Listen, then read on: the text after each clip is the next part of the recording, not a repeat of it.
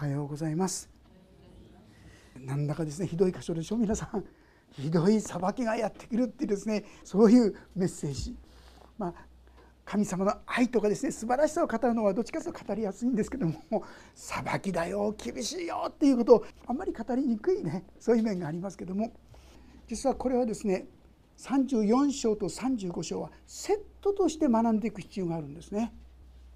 実は34章は神に敵対する者たちに対しての神の裁きがあるということ。しかしながら35章には神を待ち望む者神を信ずる者にはこんな祝福があるよ。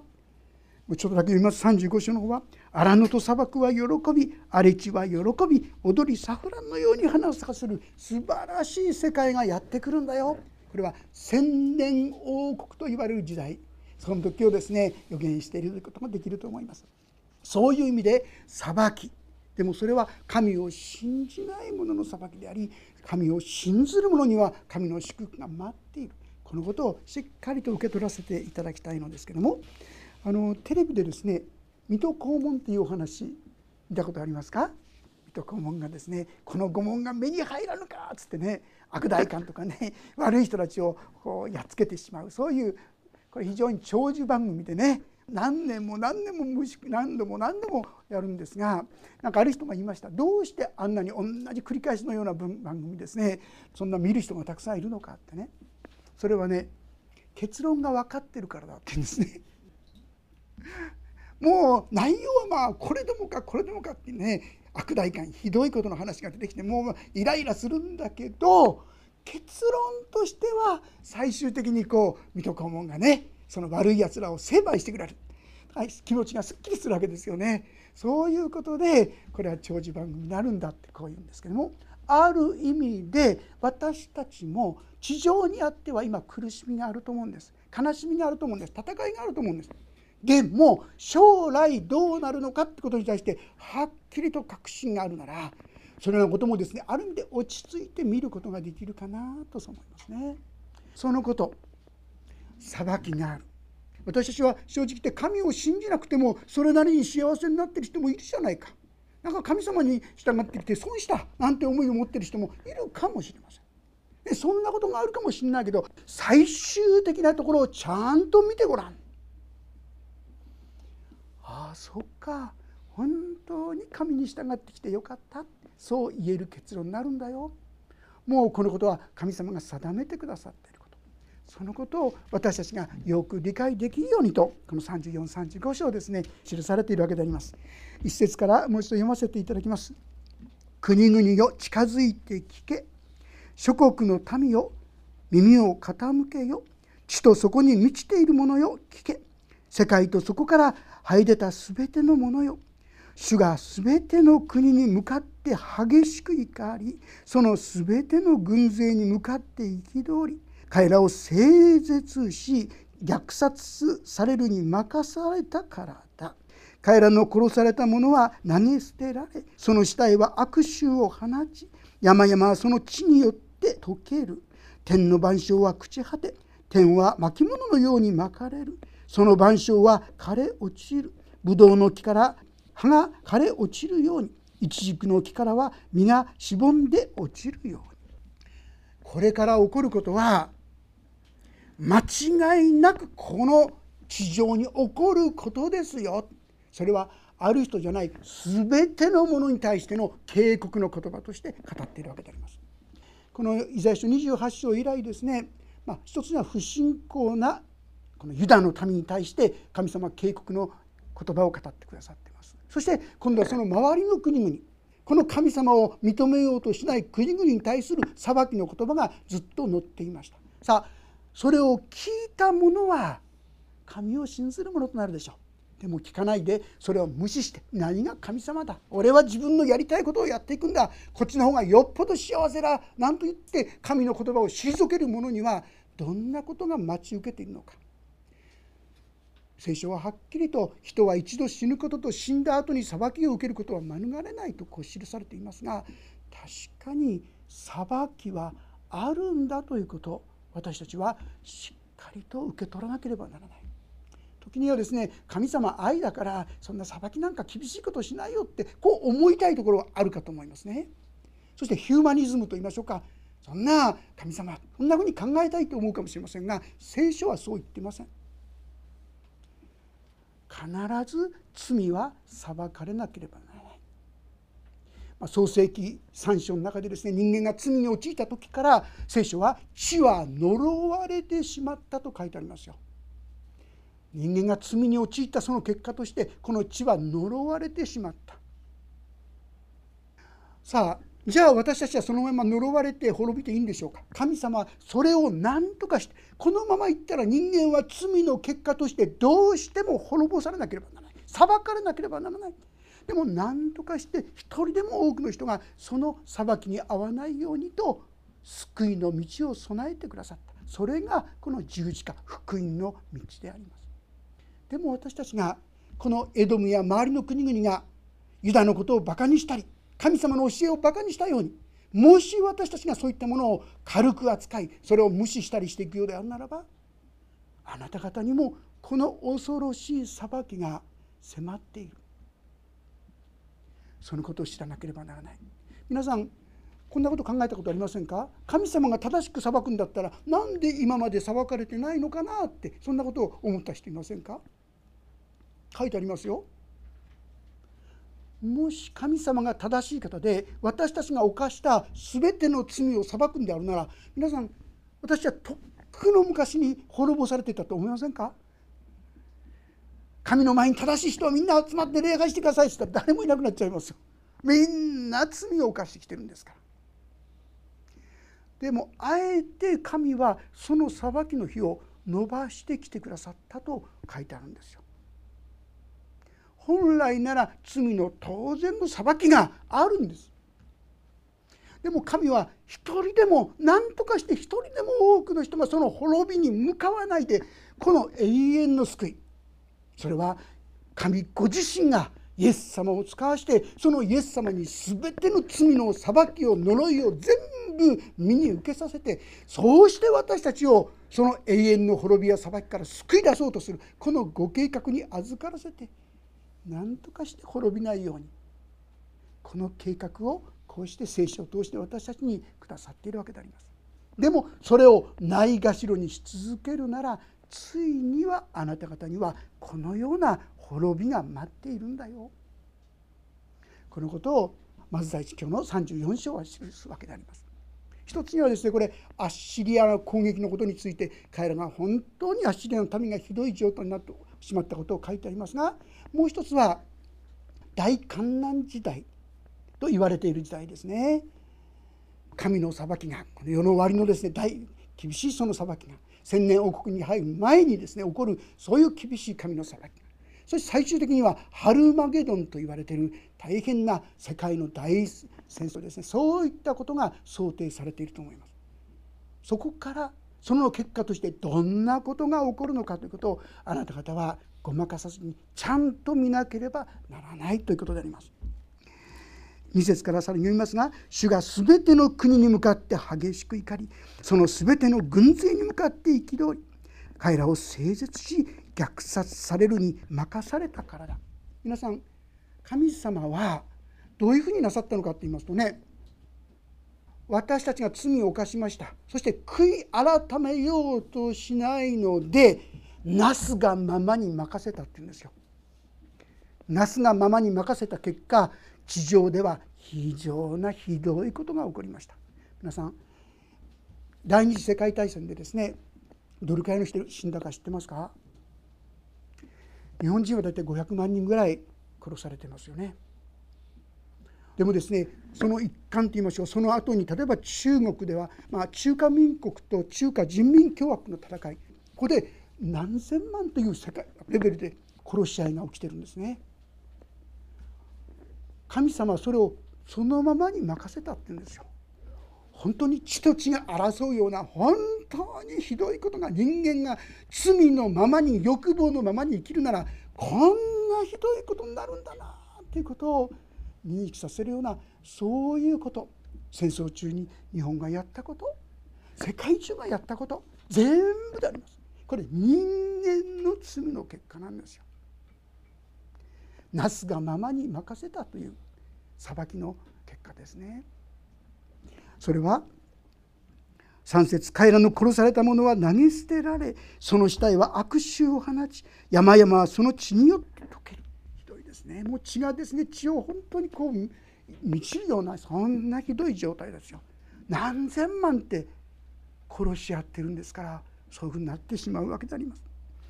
さらに天の万象は朽ち果て天は巻物のようにこの天変地大変な天変地が起こることが記されていますそして同時に五節から読みします。誠に天で私の剣は地に浸されている。見よ、これがエドムの上に私が誠実すると定めた民の上に下る。特にここではエドムという民族に対して語っているんです。エドムって分かりますか皆さん？エドムとはヤコブのお兄さんエサウこのエサウの子孫がエドムなんですよ。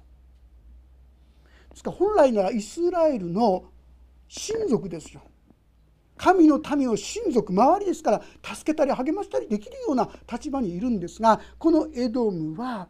神の言葉を否定して無視してそうしてかえってイスラエルを攻めた攻撃したそういう民となってしまったんですね。でももともとはというと覚えていらっしゃいますか？エドムっていうのはどこから来たか？エサウがですねある時に帰ってきたらですねもうお腹が空いてお腹が空いてしょうがなかったんです。その時に弟のヤコブがですね赤いもの赤いスープみたいなものを作ってた。ああ食べたいって思ったんで食べたい。ヤコブってねちょっとこう性質悪いと言いましょうかね。その時にそのスープくれって言ったらね優しいあどうぞってあげるのが兄弟だったら当然じゃないですか。ところがヤコブはお前の長子の権利をこっちに譲れって言うんです。長男の権利をこっちに譲れ。そうならばあげるって。お腹すいたことを盾にしてですねこの長子の権利を奪い取るというですね本当に狡猾と言いましょうか。これがヤコブだったんですが、まあ、決してこれヤコブ褒められるわけじゃないんですがここで言いたいのはエサウは長子の権利神様の祝福などもう頓着しなかった。神様なんかどうでもいい。神の言葉なんかいい。自分が欲しいものを今食べるのがいいんだ。自分の欲望とか自分の願いが第一優先なんですよ。ですから神様の教えや神様の御声など全然無頓着。これがこのエソあるいはエドムのもともとの中にそういうものがあった彼らは小さな一歩でしたけどもしかしだんだんだんだんその神様から離れていってしまってついには先ほど言いましたイスラエル神の民を滅ぼそうとする攻撃するそういう民族になってしまった。神様はイスラエルの民別な言い方しますと神を信ずる民たちをですね本当に特別に扱っていらっしゃるんです。皆さんのことを神様は特別な意味で扱ってください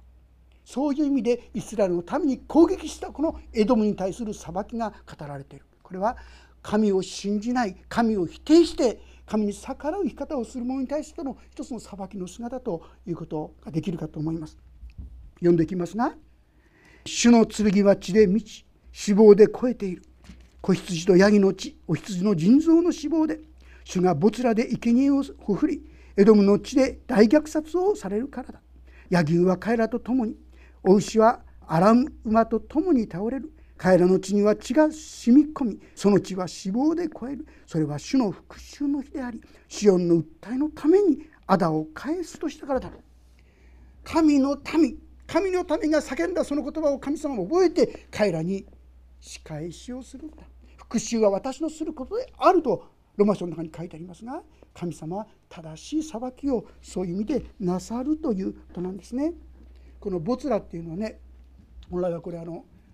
イスラエルにやがての日ですけどもエルサレムがまた攻撃される時があるんですよ。これから第三神殿ができて攻撃される。その時に彼ら山に逃げなさい。その時はこのおそらくボツラに逃げなさいって言ってる、まあ、いろんな箇所を見るとですねそう思うんですがその地がしかし悲惨な状態になってしまうんですよ。徹底的なその裁きがやってくるんであります。9節を読みます。その説明でありますがエドムの顔はピッチ。に、まあ、エドムって分かりますか？視界の下の方にあるのはこれエドムの地ですよ。上の方にユダの国とかですねそういった国なんです。下の方にあるのがこれはエドムの国。でそのエドムの川ピッチにピッチって何だってね ピッチャーかなんてあの分かる方は分かるでしょうかね。これは昔私コールタールって言ったの覚え覚えてますか？石油とかそういうものを生成するとですねドロドロしてね。であの固まっていくんですが熱があるとドロドロになるんですよね。そういうもの。これそれをピッチっていうそうですね。そういう状態。もう炎が赤々と燃えているですね。そういう、まあ、要するに地獄の沙汰をですね姿をこう映し出しているようなそんな言葉かと思いますね。エドムの川ピッチに要するに川にですねそういったものでダーッとこの溶岩がですね赤々と燃えているようなそんな感じですよ。そういう感じになってその土は硫黄に変わる。その地は燃えるピッチになる。ひどい状況がそこに起こってくる。それは夜も昼も消えずその煙はいつまでも立ち上る。それは世々にわたって廃墟となりもうそこを通る者は誰もいない。フクロウとハリネズミがそこを我が物としミミズクとカラスがそこに住む。主はその上に暴漠の明かり縄を張り空虚の重荷を下げる。その主だった人たちで王権を宣言する者はそこにはいない。全ての主張たちもいなくなる。このエドムの地が裁かれてですねそうしてそこにはもう誰も住まなくなる。生きるのは本当に動物たちがですねかろうじて生き延びる、まあ、しばらく前でしたけども福島の地をですね映した映像が流れたんですが今いろんな動物が我が物顔に歩いてますね。もう牛牛はどうだったでしょうかね。牛とかですね鹿とかいろんな動物が。もう人間はそこにいませんから。まさしくそんな状態。チェルノブイリのところを見たこともありますけどもそこにもいろんなね動物は生きてるんですがもう人間は住めないんですが結構動物は生き延びてますね。そんな姿かなと思うんですが13節以降もちょっと読んでみます。その宮殿には茨が生え要塞にはイラクサやアザミが生えジャッカルの住みかダチョウの住むところとなる。荒野の獣は山犬に会い野ヤギはその友を呼ぶ。そこには夜の鳥も憩い。自分の休み場を見つける。蛇もそこに巣を作って卵を産みそれを介して自分の影に集める鳥もそれぞれ自分の伴侶とそこに集まるこう言うんですね。一これが何を指しているかとんでもない滅びの様を言ってるんですけども私はですねもしかしたらこれは核が使われた後のことなのかなともちょっと思うんですね。ものすごい熱量でその地は焼けただれてしまうそういうことが起きているということを言ってる可能性もあるかなと思いますね。まあ、そのようなどうしようもないそういうところでも先ほど言いましたように福島もそうですしまたチェルノブイリもそうですが動物たちは結構我が物前にこう生きてるんですよね。そんな悲惨な状況がやってくる。私たちは神に従わないということがどれほどに恐ろしいことなのかということをしっかりと知る必要が受け取ることが必要。私は神様はそんな愛の方なんだからそんなひどいことはしない。これは皆さんヒューマニズムですよ。神様の教えじゃありませんよ。神は確かに愛です。でも同時に神は正しい方でもありますから当然罪は裁かれるんですよ。神は正しい裁きをなさいます。ただその裁きに立ち寄せるような人は一人もいません。だからイエス様は神様はイエス様をこの地上に送ってそのイエス様に私たちが本来なら払わなければならない。全ての罪裁きをその上に置かれた。そしてこのイエス様を受け止める者全てに完璧な許しと救いをもたらしてくださった。その救われる者にはこんな恵みがあるんですよ。それが35章ですよね。でももし私たちがこの神を真剣に受け止めようとしないなら私たちもエドムのように神のすぐそばにいながらその神の恵みに預かるんではなくてその裁きの対象となってしまう。私たちはどのようにこのような神の言葉に接しているかな対峙しているかなそのことを問われるんじゃないかなと思うんですね。さあ私たちがそういう中で神の恵みの中に住むためにどうしたらいいんでしょうか。16節17節と読みしますが「主の書物を調べて読め」これらのもののうち誰も失われていない。それぞれ自分の伴侶を書くものはない。それは主の口がこれを命じ主の御霊がこれらを集めたからである。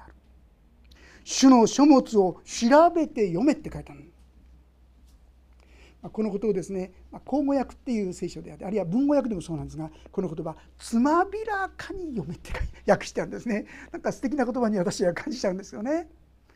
こと細かく大雑把にじゃなくて細かくその御言葉の意味を調べて読んで悟れっていうことですよね。私は簡単に分かった分かった分かったつもりでなってしまうんですが聖書の本当にその奥深さその意味するところを本当に受け取れってこういうんです。私は勝手に聖書の言葉を自分勝手にですね解釈してしまうそんなこと自分に都合よく聖書の言葉を取ってしまうそういうことがあってはならない。ペテロの手紙の第2一章の言葉ちょっと読ませていただきたいと思うんですがペテロの手紙の第2一章の19節から21節第2ペテロ1章の19から21ページ474ページですが開けられた方はご一緒に読んでみたいと思います。第2ペテロ1章の19から21です。よろしいでしょうか。それでは開けられた方ご一緒に読んでみましょう。3はい。また私たちはさらに確かな予言の言葉を持っています。夜が明けて明けの明星があなた方の心に残るまでは暗いところを照らす灯火としてそれに目を留めていると良いのです。ただし聖書のどんな予言も勝手に解釈するものではないことをまず心得ておきなさい。予言は決して人間の意思によってもたらされたものではなく精霊に動かされた人たちが神から受けて語ったものです。私たちは聖書の言葉をどのように読んでるでしょうか。どのように聞いてるでしょうか。これは神が書いた。そう受け取ってますか？なんかちょっとこの言葉厳しすぎるからちょっとこれ柔らかくしてですね 自分なりに受け取りやすくしてこれ受け取ろうかな。危険ですね。厳しい言葉は厳しいんです。だけどもそこには大きな祝福や慰めや癒しもあるんですよ。それがイエス様の十字架ですよ。裁きはあるんです。でも十字架によって本当に許されて清められて神の恵みに生きることができるようになるんです。ですから聖書の言葉は割引して読んだり自分勝手に解釈してはならない。聖書が言ってる通りに読んでいく必要があるんですね。私たちがもうイエス様にお会いしたら別ですけどそれまではですねですからここにありますように夜が明けて明けの明星があなた方の心に昇るまでは暗いところを照らす灯火としてそれに目を留めていると良いのです。私たちは御言葉をもっと真剣に深く正しく受け取り読ませていただくことが必要ではないかと思いますね。その時に私たちはなんと祝福されたものよ。あなた方は私の言葉を守ったからこの祝福を受け取れと言ってですね私に恵みを注いでくださるでしょう。でもそんな神様厳しいこと言わないよねとか御言葉をですね勝手に割引して読んでいくならばそれはエドムの国々にですね厳しい裁きの言葉が記されているように私は恐れなければならない。真剣にこの御言葉をもう一度私はどう読んでいるかどう受け取っているかと聞く必要があるのではないかと思います。ね。しかし皆さん幸いなのは私たちがイエス・キリストを信じたというのはどういうことかそれは神の種が私たちに植えられたってことなんですね。ちょっと今のペテロの手紙の今度第1ペテロの手紙の第1の1章の22節23節ここもまたご一緒に読んでみたいと思います466ページです466ページペテロ第一の手紙の1章の22節23節よろしいでしょうか？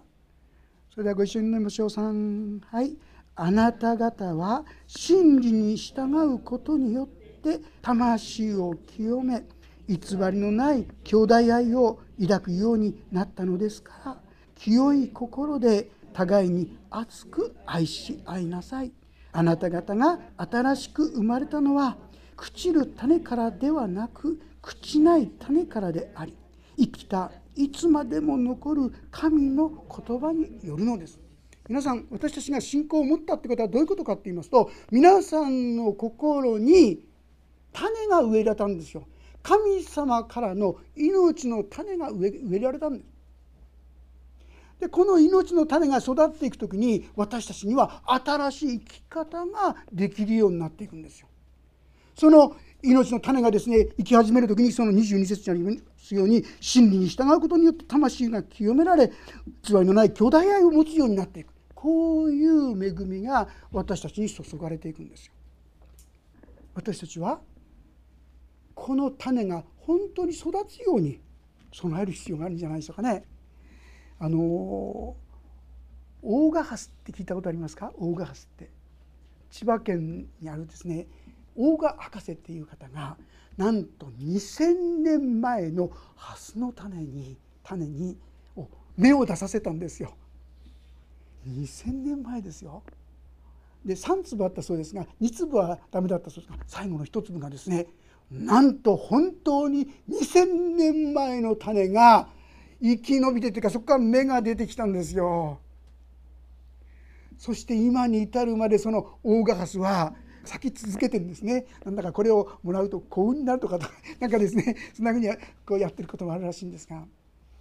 種2000年前でもですよ皆さん。その種から命が出てくるんです。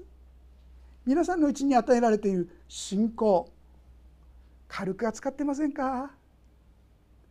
オガハスよりももっと尊い種が皆さんの中に植えられてるんですよ。正直言ってまだですね私その芽があんまり出てきてないんですけどってねやっぱりその水もあげなきゃいけないでしょうしね育てることも必要でしょ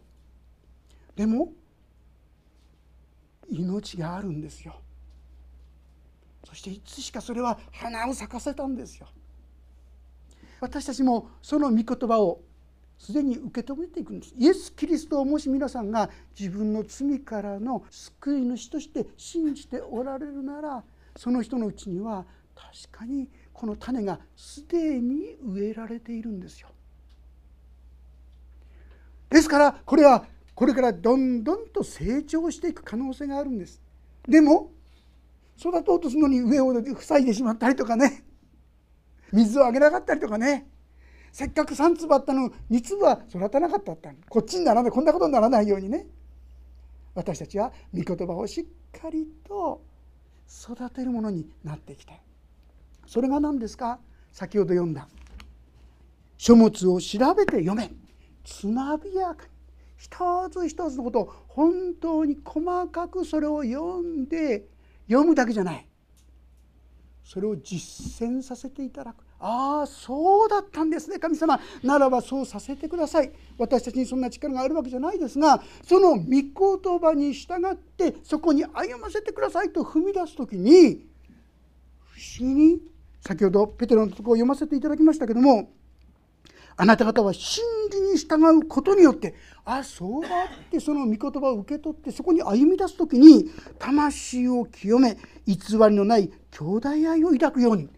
このような恵みが私たちのうちに注がれてくるんですよ。御言葉を聞いても何にも反応しないならば正直言いまして目がですね育たなくなってしまいますでしょう。御言葉を聞いてああそうかって分かったことを神様どうかさせてくださいとそこに一歩また一歩と歩み始めた時にその目はですねだんだんと育っていってそしてついには花を咲かせるようになるでしょう。私たちも豊かな花あるいは実を結ぶものとなっていくことができるのではないかと思います。皆さんエドムの人たちはせっかく神の言葉がすぐそばにあったのにそこに真剣に耳を傾けようとしなかった。そんなもの関係ないと言って無視してしまった。そういうものの一つの代表ということができるでしょう。どうでしょう？私たちも時々そうなってませんか？私なんかも私なんかそういうのがあるんですけどね。なんか御言葉で「あ分かってる分かってる」なんつってね本当には分かってないのに分かっているつもりになってその中に記されているもっと深い意味を学ぼう知ろうというそういう姿勢が抜けちゃってること結構あるんじゃないでしょうか。だから聖書は言うんですよね。分かったと思っている人はまだ知るべきことも知ってない。コリントの8章に書いてあります。分かったと思っている人ある程度聖書を読みある程度知識を持っている人が危険なんですよね。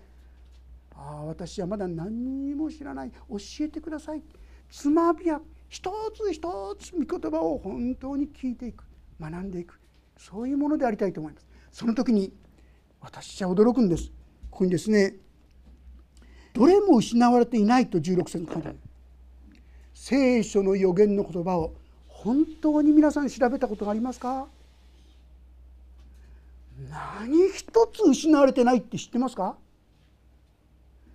御言葉は全部そのまんま成就してるんですよ。この世にいろんな占いとかですね予言の本とかたくさん出てきてますがみんな違ってたっていう証拠がたくさんあるでしょ。なんか去年だったでしょうか。去年マヤ文明によると世の終わりの時が来る予定だったとかね。何かありましたか。